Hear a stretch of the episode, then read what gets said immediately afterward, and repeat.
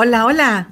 Hola, Jime, ¿cómo estás? Después de este merecida, eh, merecido receso universitario que tuvimos la semana pasada, llegamos renovadas.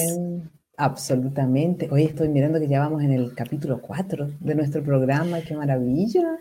Vamos en el capítulo 4 y te has dado cuenta que estamos ya a mediados de agosto. Ay Dios, mediados tirando, se ha ido volando de agosto. Se ha ido volando el año, es impresionante. Bueno, pero aquí estamos nuevamente con nuestros auditores. Vamos a conversar de un tema súper interesante, sobre todo los grandes desafíos para la vuelta y el retorno a nuestras actividades presenciales o semipresenciales, como ocurre con la universidad. Eh, vamos a conversar con alguien que sabe acerca del tema. Estamos hablando de liderazgo y estos desafíos para el retorno. No es menor. Jime, te mando toda mi buena energía. Estamos en eso justamente, en la universidad, desafiándonos solitos para el retorno. Eh, hoy día la Dirección de Desarrollo Estudiantil dio un paso súper importante que yo lo encontré, fui a la universidad en la mañana, eh, volver, retornar a nuestros espacios. Es todo un desafío desde lo personal porque se transforma la vida a la que estábamos acostumbrados en lo familiar, más eh, lo que pasa a nivel emocional, como alguna vez lo conversamos, Cristina, me acuerdo mucho ese día cuando nos despedimos, mm. porque la pandemia nos había tomado, era todas esas aprensiones en nuestro corazón de cómo íbamos a volver y cómo nos íbamos a encontrar y qué nos iba a ocurrir. Y me acuerdo profundamente que tú me miraste y me dijiste, tal vez no vamos a volver todos. Oh, mm. todavía me acuerdo, todo lo que eso significa. Entonces, con esa delicadeza va a haber que volver.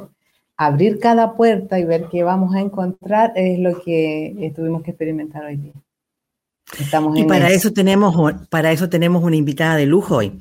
Ella es eh, Karen Krakman, es tiene una maestría en ciencias ambientales en Holanda. De hecho, nos estamos contactando con ella en este minuto desde Holanda. Es magíster en biología cultural de la Universidad Mayor, coach senior acreditado por ICF desde 1997, tanto en Bolivia como en Chile, se desempeña en procesos de desarrollo y o fortalecimiento organizacional y mejoramiento de desempeño. Desde el 2006 es directora académica de varios diplomados de coaching y liderazgo y actualmente del diplomado Liderarte, impartido por su propia empresa, Crackman Coaching, de la que es cofundadora. Es madre, dice ella, de dos hermosas hijas. Esta holandesa de hablar sonoro y risa contagiosa, como alguna vez dijo la revista Nos. Estuve cachureando por ahí. Wow. Se quedó en Chile para aportarnos con su hablar directo, porque es así, hablar muy directo, lo cual es muy bueno, y su permanente disposición a crear contextos de aprendizaje. Bienvenida, Karen. Un gusto estar contigo conversando. Muchas gracias por invitarme. Muy bienvenida, muy bienvenida. Esta Universidad del Bio, Bio te agradece tu tiempo y te agradece tu disposición para conversar con nosotros acerca de este tema, como decía Jimena, que le dimos ahí contexto, e, ella como es directora de desarrollo estudiantil, el desafío lo tiene como en, la piel, digamos, en este minuto, por lo tanto, vamos a conversar acerca de eso que no debe ser menor, ¿no? Mm. Eh, partiendo la conversación por la base, decimos nosotros siempre, porque los conceptos de repente son tienen distintas miradas por razones obvias. Eh, ¿Qué es para ti un líder o, qué es para ti el liderazgo desde toda esta experiencia vasta que tienes acerca del tema? Súper interesante la pregunta y, quizás vergonzoso, em, pero es súper difícil la, respuesta, porque para mí em, el liderazgo no está en, en la persona supuestamente líder, está en los que le siguen. Entonces no hay como características de, liderazgo a mi, a mi juicio, eh, más bien eh, eh, depende de las personas que siguen a, la, a los que llamamos líderes. Y por eso también tenemos un programa que se llama Liderarte. Entonces, en lo que yo profundamente creo es que necesitamos hacernos cada día más líder de nosotros mismos y con eso podemos ser a lo mejor ejemplos para otros, sin que sea eso el fin.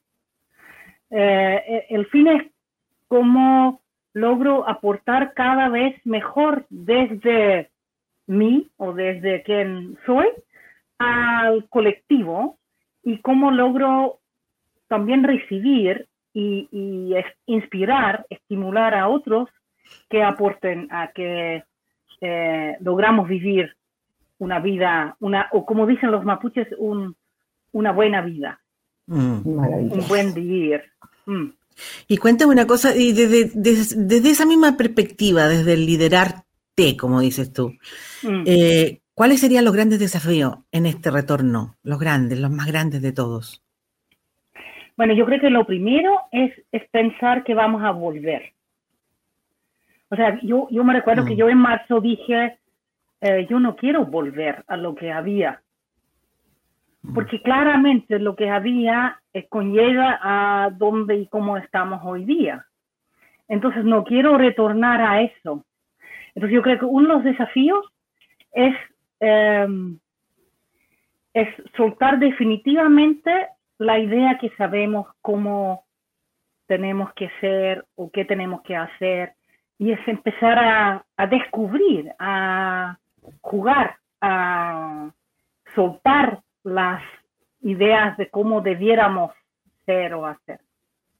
Para mí, ah, eso sería uno de los desafíos, que tiene que ver con desaprender. ¿Has visto algún ejemplo allá donde tú estás de algún retorno renovado que nos puedas contar? ¿O estamos siendo capaces de tener un retorno renovado? Eso para ver si nos inspiramos ahí, digo yo. o estamos volviendo a más de lo mismo.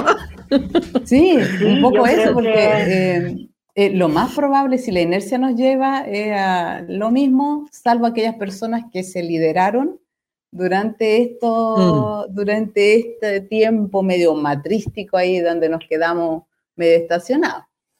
Ok, algunos lo hicieron, otros no. Entonces ahí también vamos a tener un poco que navegar eso.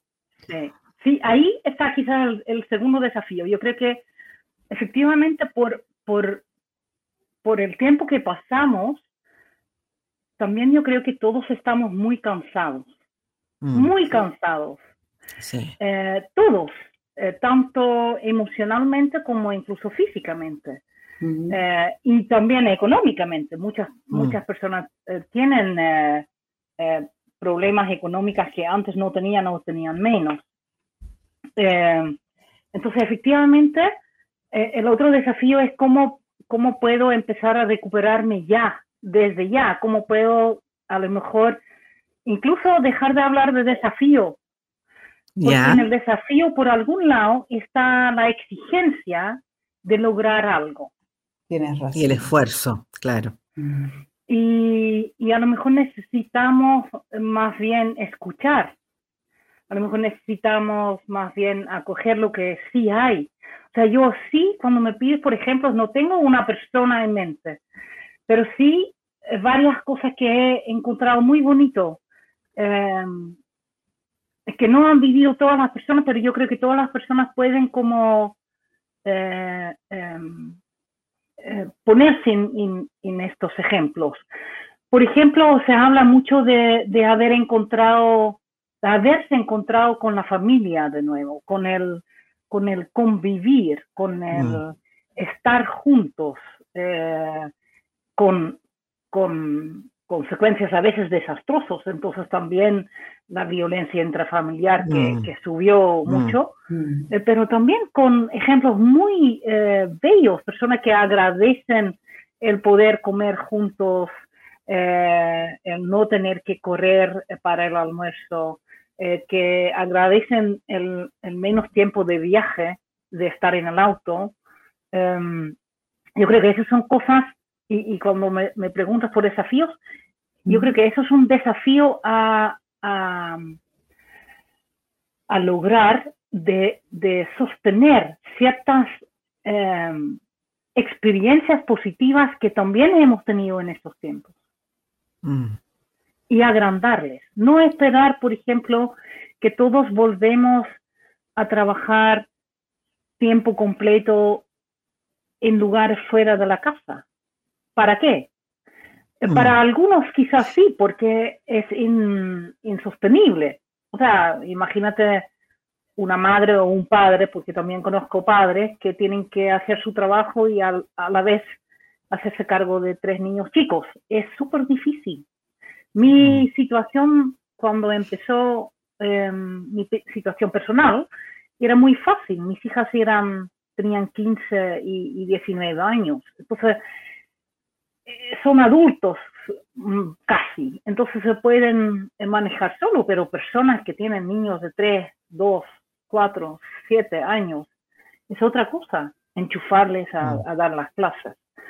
Em, eso, como primera respuesta. Una vez te escuché en una charla que dijiste algo así como que los líderes son capaces de cambiar sus emociones y pasar del control a la confianza. Mm. Háblanos un poquito de eso. Mira, nosotros creemos en, algo que es, que es la gestión emocional.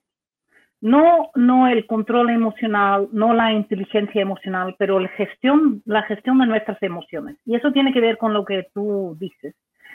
Y, y eso tiene que ver con con ver cómo logro estar en la emocionalidad donde quiero estar, cómo logro generar un ambiente emocional o un contexto para otros eh, donde es agradable estar, donde podemos eh, tener un bienestar, pero también donde podemos eh, tener un desempeño mayor. Y yo creo que para, mm, para lograr, para empezar a lograr eso, necesitamos a conocernos más. Necesitamos primero saber en qué emoción caemos cuando caemos en esta emoción, porque eso no lo podemos controlar. Por eso nosotros siempre mm. pensamos que no podemos controlar nuestras emociones. Caemos en la emoción en que caemos por nuestros hábitos, eh, nuestra historia, incluso nuestra biología, Em, la cultura de donde venimos. Por ejemplo, directa, sí, yo creo que después de 20 años Chile soy muchísimo menos directa, muchísimo menos. Eh, me queda, me queda lo holandesa eh, y, he aprendido en Chile y agradezco eso, que para ser directo necesitas un poquito de rabia. Necesitas un poquito de rabia, porque si no, mm. no eres directa. Y, y, por ende no es raro que en Chile las personas somos menos directos, porque la rabia no es bienvenida en Chile.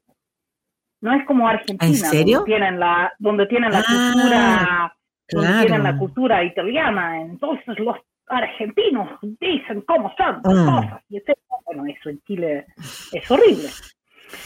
Entonces, eh, y ahí entonces necesitamos primero reconocer la emocionalidad en que caemos. Y ahí ya estamos con, con nuestra historia familiar, cultural, de país, de organización, donde ciertas emociones son permitidas y otras no. Mi, mi mm. colega directa siempre cuenta la historia de que ella eh, camina en Los Ángeles y, y, cuando chica con su mamá y su mamá en algún momento dice, pero no, no te ríes tanto a toda la gente, no te ríes tanto. Entonces ella cuenta que a partir de ese momento ya, ya no ríe porque eso parece que no era permitido. Entonces mm. todos, todos aprendemos en algún, en algún momento de nuestra vida qué es lo que podemos hacer y eso tiene que ver con la emocionalidad en que estamos y qué no podemos hacer. No podemos reír, eso ya es, habla directamente de una emoción. No podemos ser directo, eso también habla de emociones que están detrás. Entonces, primero necesitamos reconocer, y este reconocer es difícil porque cuando no son permitidos ciertas emociones, lo reprimimos y no lo queremos ver. Entonces yo me... Y el cuerpo se resiente. Y el cuerpo se resiente. Yo, por ejemplo, en Chile, lo, lo que yo aprendí en Chile es la agresividad pasiva. Sí.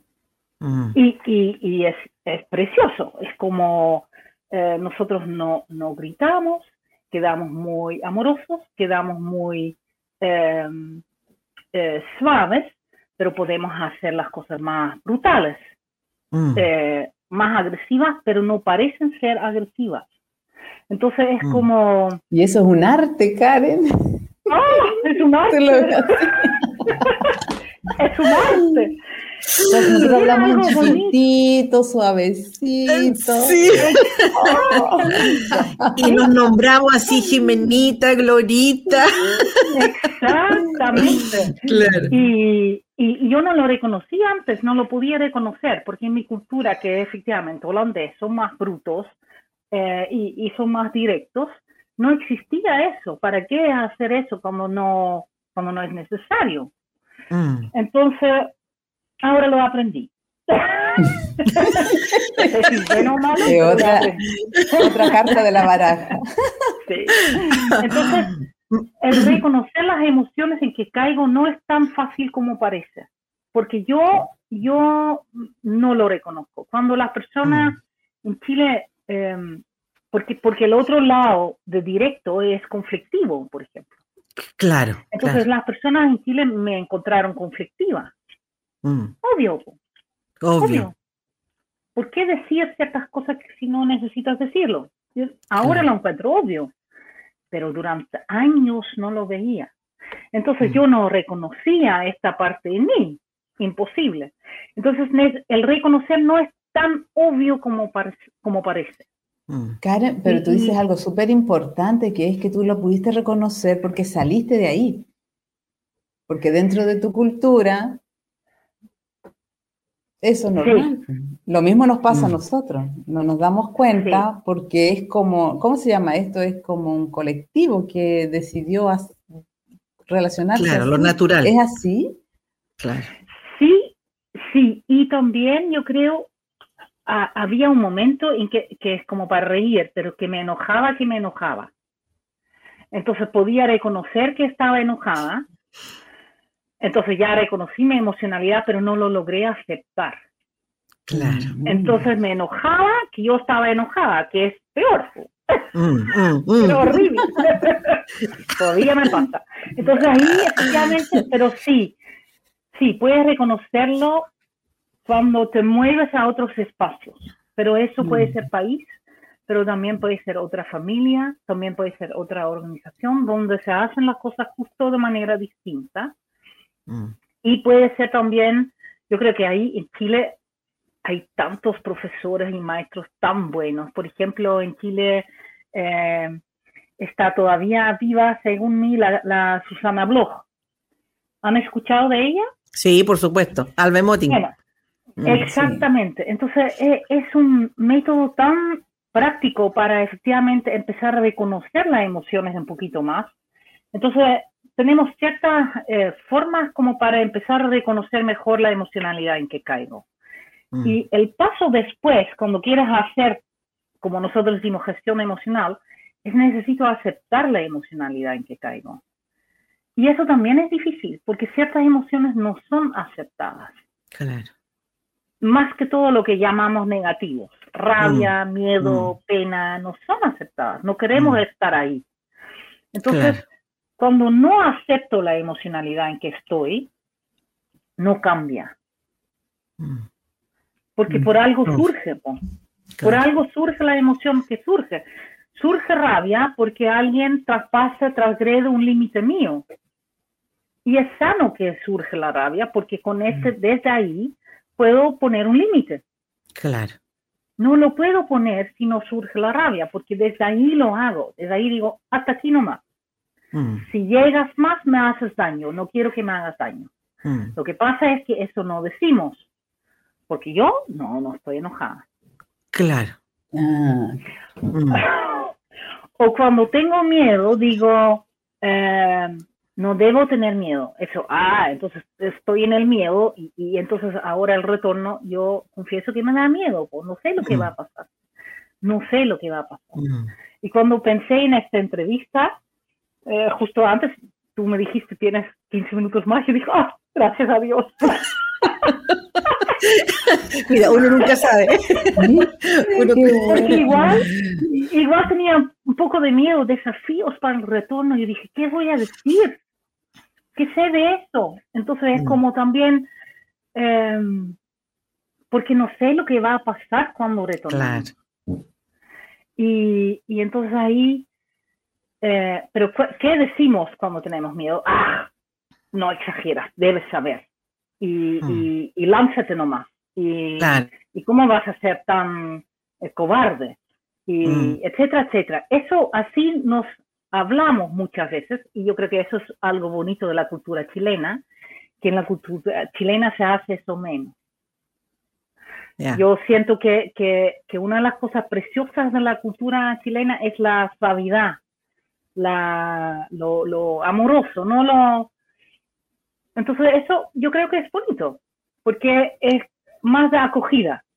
Mm. Entonces, o sea, cuando, cuando reconozco mi emocionalidad, necesito acogerla, aceptarla. Y de ahí cambia solo. Mm. Cambia solo. En el, fondo estaba recordando frases y, algunas, eh, digamos, improntas que se tienen, eh, que normalmente la expresión emocional o, el vivir las emociones, aquí en Chile tampoco había estado, digamos, muy asociado al ámbito laboral. Más mm. bien tus emociones son del plano personal. Y en el fondo existen frases como eh, los problemas de la casa se quedan en la casa y los problemas personales se quedan en la casa y la, en el trabajo, digamos, hacemos el trabajo. Es como lo típico que se escucha. Pero ahora como que en esta emocionalidad tan a flor de piel que, que, que, ha generado, digamos, el año y medio de encierro y de pandemia y todo esto, producto de la inseguridad en la que vivimos, eh, ya no van a poder quedar en la casa, o sea, van a estar seguramente expresándose también en el ámbito laboral. Por lo tanto, lo que tú dices me parece súper, súper atingente de estar como eh, atentos a eso, a reconocer mm. esas emociones que se van a desarrollar y acogerlas y mm. acompañarnos. Mm.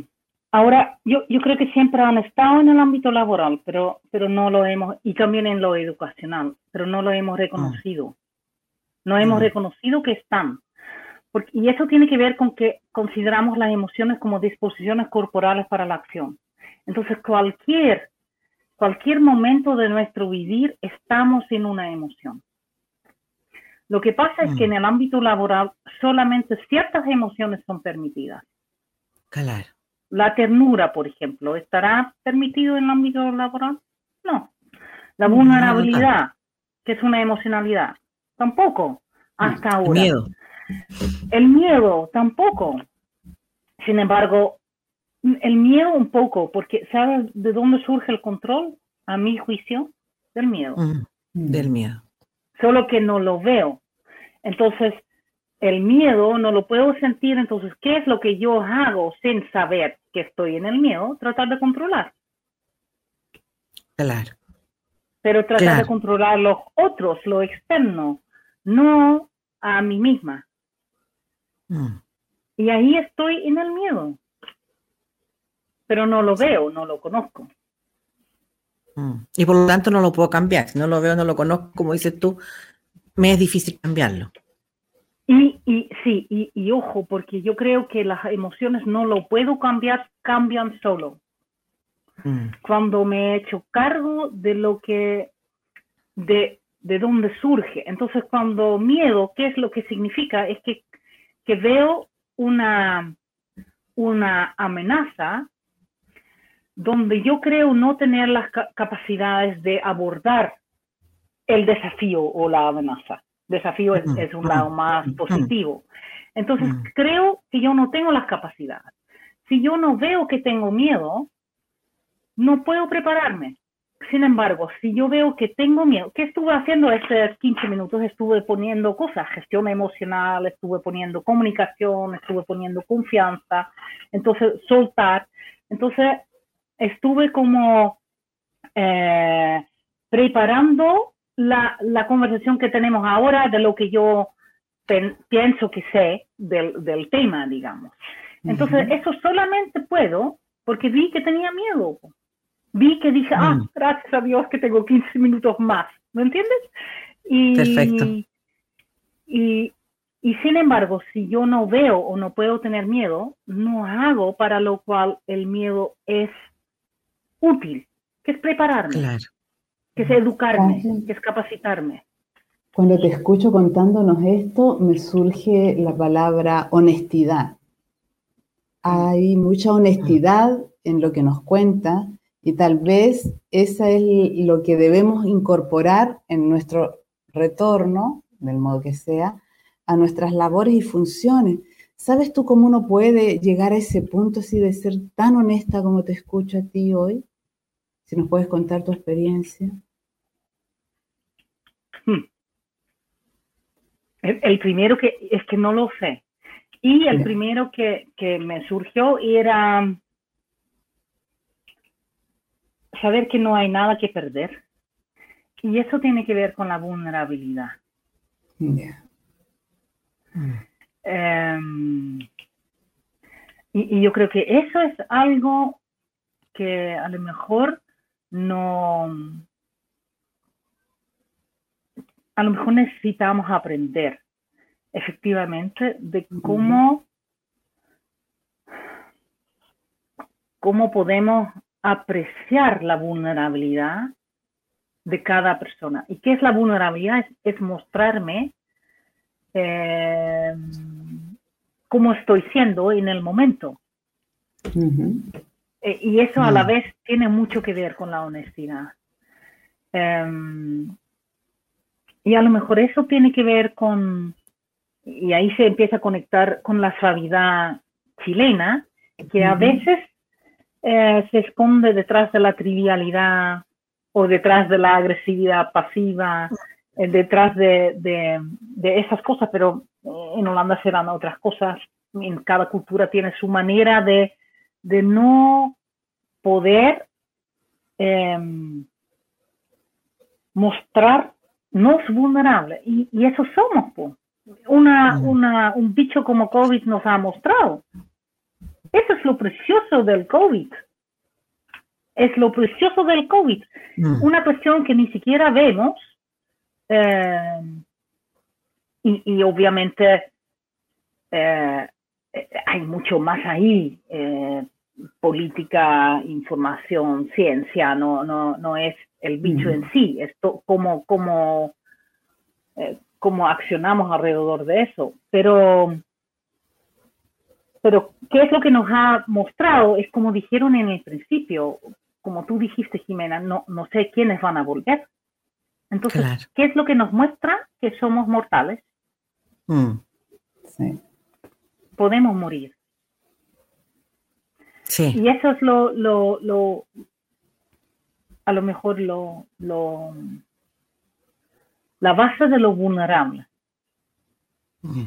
Ah, perfecto y reconocernos todos. En, ¿Sabes qué? Estaba recordando, Jimena, la entrevista que hicimos a Luis Gomanga, en donde lo que nos quedó, digamos, fue esto también, la necesidad, pareciera ser, de empezar a vivir desde lo más genuino de cada uno de nosotros, mm. eh, soltando un poco las máscaras que tuvimos o nos pusimos, digamos, al inicio de nuestras vidas, producto de conseguir el afecto, conseguir la aceptación, conseguir estar integrados a un grupo. Entonces, eh, que parecía ser todos los mensajes también de este virus al reconocernos en esta vulnerabilidad y que realmente parece ser que no controlamos mucho de lo importante, muy por el contrario. Entonces, eh, en este reconocernos vulnerables y en este reconocernos seres en busca de cariño, de afecto, de, de, de mm, aceptación, eh, nos hace también más honestos y más, más empáticos, que es lo que en este minuto está siendo como lo más necesario eh, eh, dentro de este liderarte que mencionas tú para este retorno. Mm. Y, ahí hay, porque, porque nosotros confundamos mucho liderazgo con, jefatura, y, yo creo que los, mm. que los que lo han pasado peor que cualquiera en este momento son justamente los mandos medios, porque están mm. en, una posición en que, en que necesitan, em, necesitan a veces dar o que, les, que, que se espera que ellos sepan dar respuestas que ellos mismos no tienen. Y, y que no pueden tener tampoco. Mm. Y, y, yo creo que ahí es cómo podemos aprender que no necesitamos saber las respuestas, que por ejemplo necesitamos preguntar.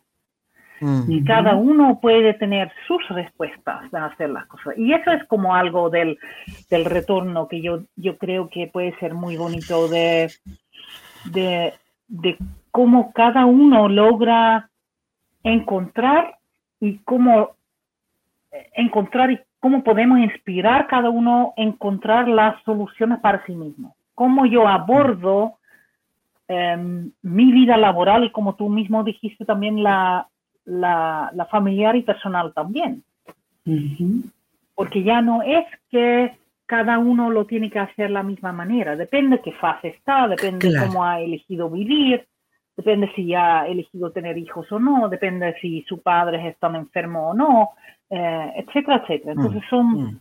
em, cómo logramos efectivamente soltar ciertas eh, estructuras fijas que hemos tenido hasta ahora y flexibilizar la, forma de mm. hacer las cosas. Y, ahí yo creo, si hablas de liderazgo, eh, tanto en, como nosotros lo entendemos de, liderarte, como eh, ser ejemplo para otros, digamos, y, posible que otros te siguen, es como yo eh, me doy el tiempo y el espacio para descubrir la forma que para cada uno es lo mejor. Y metiéndote en otro, en otro tema, eh, Karen, hemos conversado mucho con Jimena este tema del, del liderazgo femenino. ¿Hay características particulares de los liderazgos femeninos y masculinos o eso es un mito? Entendiendo que el liderazgo femenino y masculino pueden ser ejercidos por hombres y mujeres indistintamente, digamos, estamos hablando del... Sí. Yo creo que hay ciertas eh, haceres que son más aceptados y más vistos en mujeres.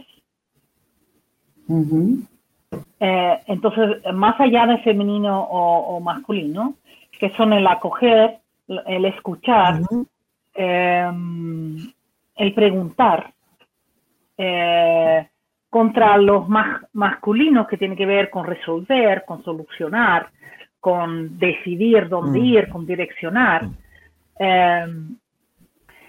Y, yo creo que, eh, que sí, hombres también escuchan, acogen y, por ende si, mm. si, lo vemos femenino o masculino, efectivamente es como tú dices, em, eh, hay un liderazgo eh, femenino también ejercido por hombres, eh, pero más por mujeres. Y yo creo que sí tiene que ver con acoger, escuchar, con, con, la gestión emocional, que es más fácil cuando yo acepto que soy un ser emocional, que, esto es algo que a muchos hombres no, no fue eh, posible. Los hombres no pueden llorar, eh, pero sí pueden estar enojados. Las mujeres no pueden mm. estar enojados cuando las mujeres se enojan, eh, son histéricas. Cuando los hombres se enojan, son firmes. Ojo, es como, entonces ahí hay todo el tema mujer, hombre, femenino, masculino se mezcla. Em, y, yo creo que sí, vamos a un tipo a lo mejor de jefatura eh, que, que, tiene más que ver con habilidades y haceres llevado en la mayoría por mujeres hasta ahora, que tiene que ver con el sostener, con el escuchar, con el acoger. Y, yo creo que ahí las mujeres ojalá tienen una, una ventaja. Sobre todo en el tema del, como dices tú, del reconocimiento emocional. Sí. Sí y aprovechar esa ventaja. ¿Y cómo podemos hacerla? Porque yo veo a lo, femenino, independiente de, qué género físico la persona sea, eh, todo lo femenino también es más comunitario, como más de red, como más de círculo, ¿cierto? Entonces, incluso lo, asocio no sé cómo es la realidad en Holanda, pero nuestros pueblos ancestrales, en nuestra realidad chilena, mapuche, hay mucho también de eso, independiente que haya sido un comando más hombre o mujer, el tema del círculo, de, la escucha más en horizontal. Hay otras figuras. Capaz que eh, ese retorno también vuelva, no sé si tú has visto ya en Holanda algo de eso, eh, también con eso, menos jerarquía. ¿Llegaremos a eso? Mira, ha sido súper interesante porque yo tengo ahora cinco meses en Holanda y, me ha sorprendido em, que la jerarquía aquí todavía está muy en pie. a veces vemos, desde Chile vemos como a Europa como más avanzado, pero, pero estos meses me lo empecé a dudar. Eh, en, este, en este aspecto, por ejemplo. Pero sí, ojalá también, efectivamente, Jimena, de, de, en el retorno volvemos a estructuras más horizontales eh, y, y, más comunitarias y más de redes, eh, porque lo necesitamos, digamos, mm. y menos de, de jerarquía unilateral.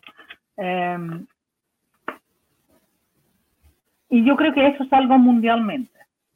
Si, si, si me preguntas desafío, sí, puede ser un desafío. Pero de nuevo, desafío a mí me suena mm. a... Claro. A, trabajar, a, un logro, mm. a, no necesariamente es así.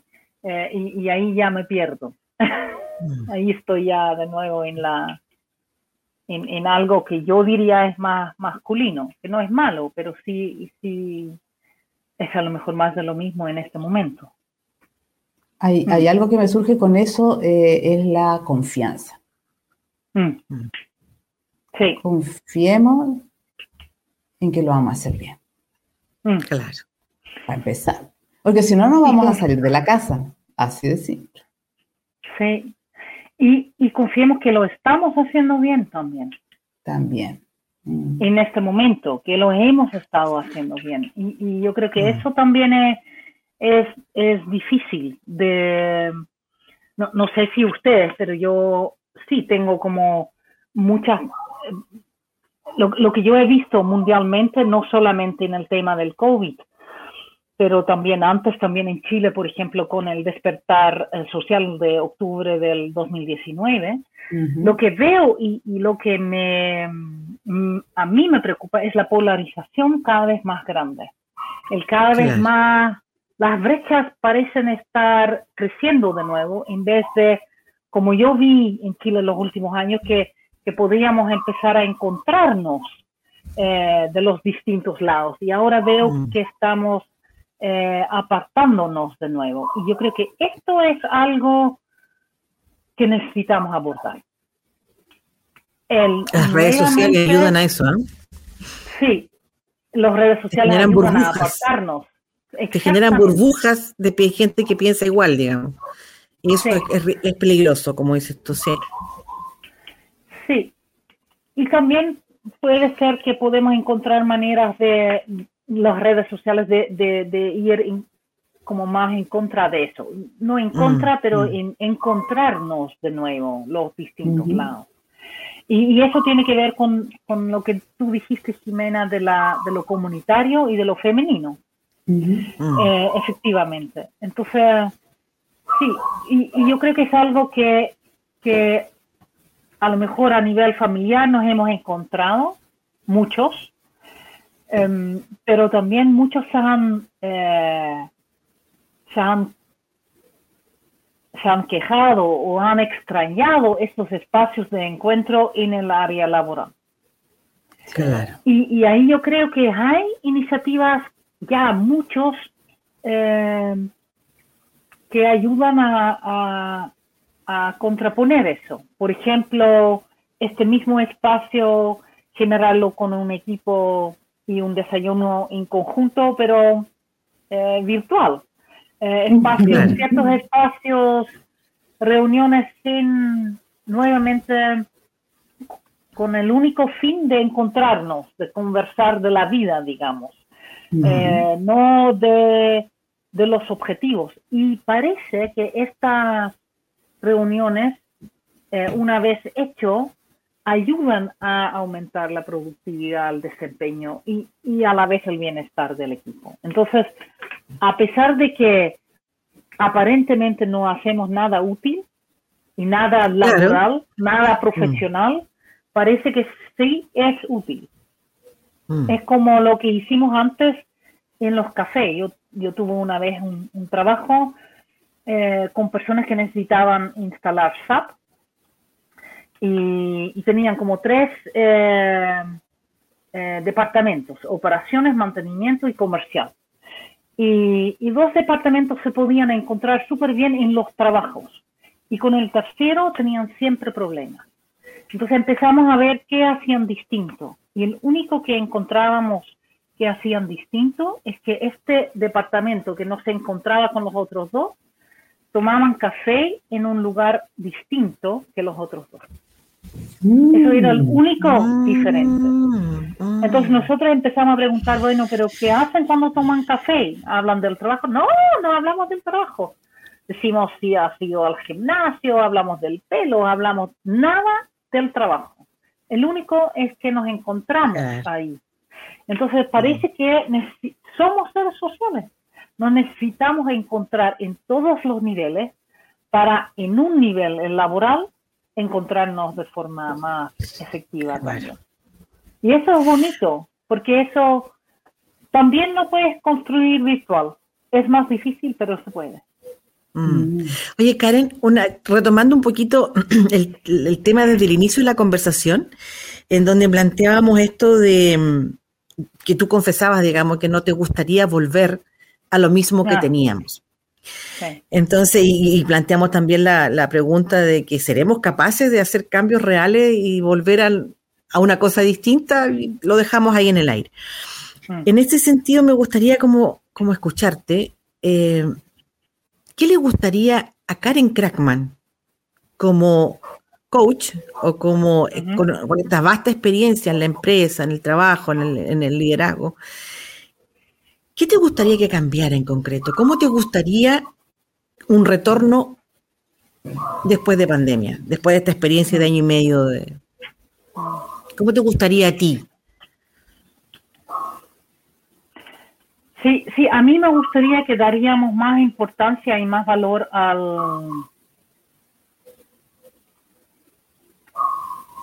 a todas las facetas del vivir y no solamente al, a lo material, a los logros, los logros académicos, los logros profesionales, los logros, em, pero, pero también al estar bien en sí. En ese sentido, a mí me, gusta eh, lo, que podemos aprender del, de la cultura mapuche, que habla mucho del como muy bien, el, buen vivir o el, mm. y, y, me gustaría que, que empezamos a dar más énfasis cómo podemos crecer hacia un buen vivir, donde integramos trabajo, eh, desarrollo personal, pero también desarrollo espiritual, donde eh, queremos estar juntos, eh, honestamente, como dijeron, eh, no porque, no por lograr, o, o donde podemos decir, sabes que yo no quiero estar contigo, pero quiero lograr la consecuencia del estar contigo, que también es posible. ¿eh? Eh, es como cuando lavo platos, a lo mejor no me gusta lavar platos, pero me, gusta que, la cocina queda limpia y los platos mm, quedan mm. también nuevamente apto para ser utilizados. Mm. Entonces también que podemos decir ciertos espacios no quiero estar, pero quiero las consecuencias de estar ahí. Claro. Pero que no sea algo que... Eh, entonces, que puede ser es que yo no quiero y quiero. ¿Me entiendes? Que podemos tener conversaciones honestas de eso. Mm. Eh, pero más que todo que, que, que, empezamos a dar valor a, a otros espacios que no necesariamente tiene que ver con, con lo productivo, que no necesariamente tiene que ver con, em, eh, con, lo material, con el tener.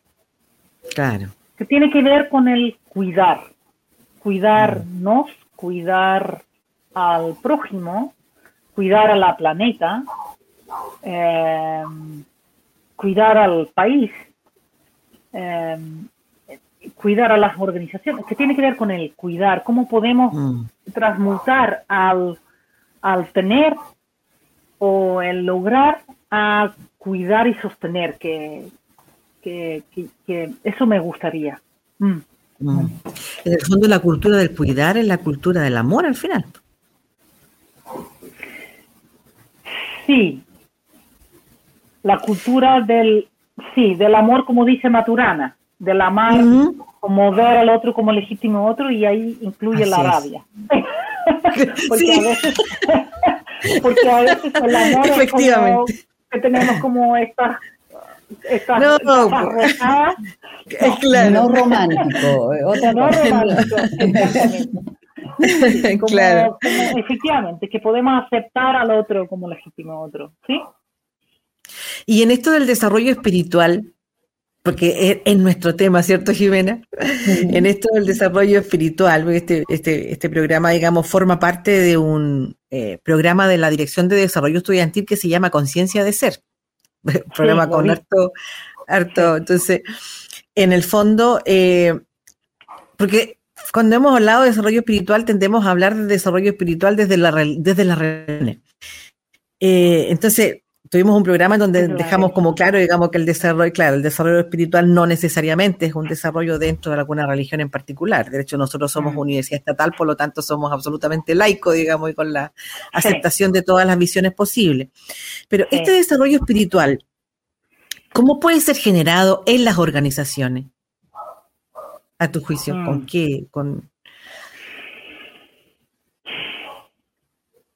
Mm. En, este, en esta parte tú me dices, te agradezco la pregunta. Ah, eso, eso digo.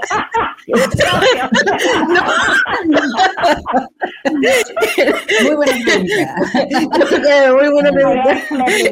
Sí. Qué bueno.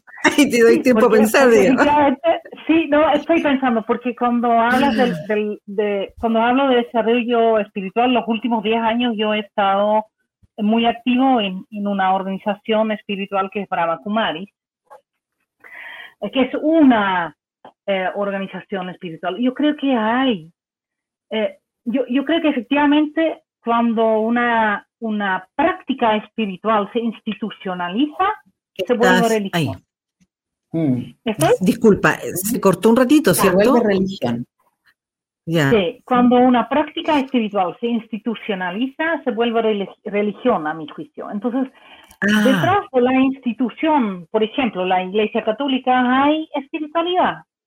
Detrás de, entonces, detrás de cada religión hay una práctica espiritual. Y yo creo que ahí necesitamos volver. Entonces, a lo mejor eh, no, no, sé si escucharon, porque parece que, que salté, pero los últimos 10 años, yo diría, estoy muy involucrado en, una organización espiritual que es Brahma, Brahma, Kumaris, que es una organización que nació en, India en los años 37, años 30, y, y, que curiosamente una de las cosas particulares que tiene es que fue fundado por un hombre, pero eh, este hombre dio toda la administración y todo su poder económico en manos de mujeres jóvenes en los años 30 en India algo impensable. Claro. Eh, dar eh, eh, a mujeres jóvenes el poder de decisión sobre cualquier bien, digamos. pero yo creo que hay, hay distintas formas de entrar con, con con el desarrollo espiritual en las organizaciones. Tiene que ver con eh, uno escucharse. Entonces, ¿qué es lo que yo, qué es lo que cada uno, qué es lo que para cada uno es válido? ¿Qué es lo que...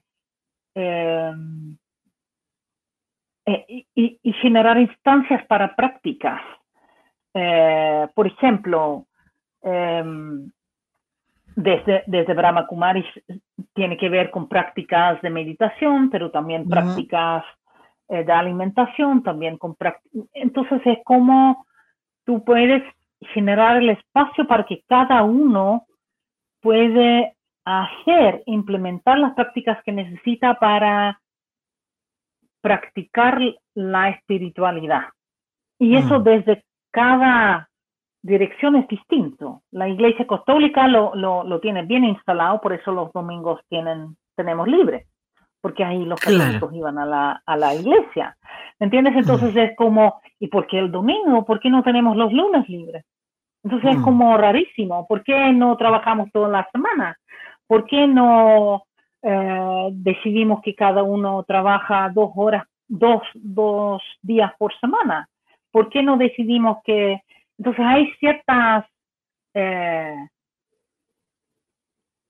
prácticas que tenemos eh, en el mundo, en cada organización, que yo creo que ya tienen que ver con ciertas prácticas espirituales. Mm. Pero que se han institucionalizado, entonces, y, ahí vuelve a ser una religión en que hay ciertas dogmas de lo cual nadie ya piensa. Claro. Entonces es como podemos dar y recuperar espacios de práctica que en ciertas religiones es orar, en otras es meditar, en otras es em, otro tipo de, de, práctica. Entonces, pero, pero, y ahí yo creo que igual sigue siendo un tema que cada uno necesita decidir individualmente. Sí. Claro. Por lo tanto, dentro de una organización como la nuestra, universitaria, la libertad es lo único que es la norma. Sí. Sí. Mm, mm. Pero se pueden generar espacios, se pueden generar espacios donde se disponga para. E incluso me imagino yo la forma puede cambiar.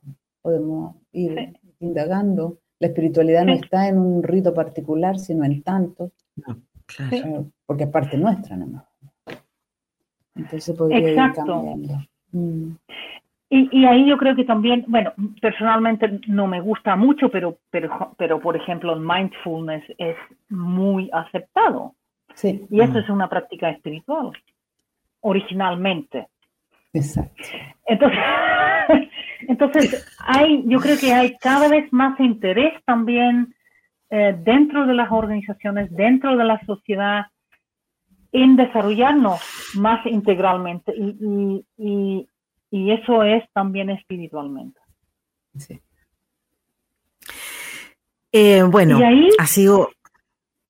Y ahí diría, como, como ustedes mismos dijeron, eh, y, que me gusta enfatizar es, confiar que vendrá.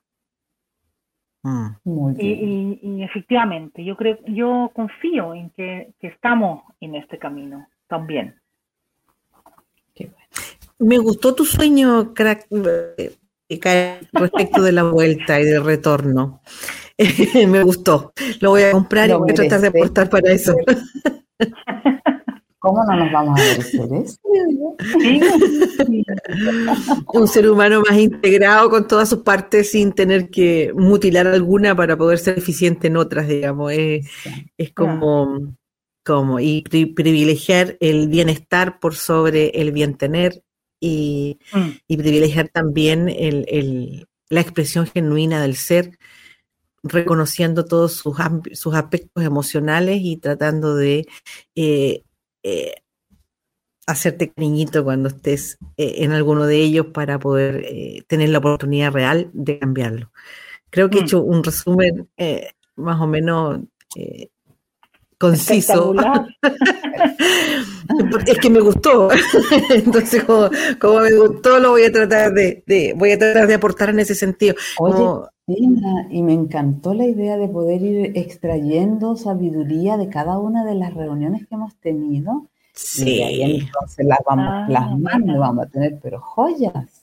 Sí Sí, ha sido como muy, muy grato. Creo que, como dices tú, eh, esto de que confiar en que va a fluir seguramente lo que la humanidad necesita para seguir en esta próxima etapa que nos que se nos viene de, vivencia y experiencia, eh, también ha sido como muy significativo para nosotras que hemos generado este espacio y como que todo se ha ido dando de una manera muy eh, fluida, sin esfuerzo, ¿cierto, Jimena? Ha sido como, y como dice, cada programa ha sido una, un legado de sabiduría de parte de nuestros entrevistados y este no ha sido eh, eh, la excepción, digamos. Te agradecemos mucho, mucho, mucho tu tiempo.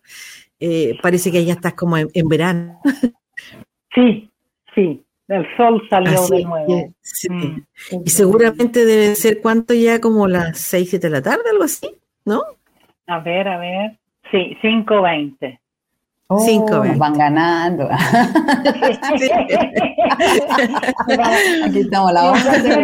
ya, ya, perdimos un día. Sí. Así que muchas gracias. Esperamos contar contigo para seguir conversando de muchos otros temas interesantes, porque más que nada, eh, Karen, eh, eh, en ti, digamos, encontramos una persona a la que la vida no le ha resbalado y la que ha sido protagonista de su vida y tiene una autoconciencia muy interesante, como destacaba Jimena eh, hace un rato atrás en el programa, tienes una autoconciencia que, que, es envidiable y eso es, como dices tú, eh, cuando te lideras a ti mismo, eh, impactas el, liderazgo en, los demás. Así que gracias, muchas gracias y será hasta la próxima. Gracias a ustedes también, me, me encantó conversar con ustedes. De, entonces ahí tampoco sí tampoco eh, eh, eh, olvídense de su propia sabiduría porque la lo hicimos juntas Muchas gracias. Muchas gracias.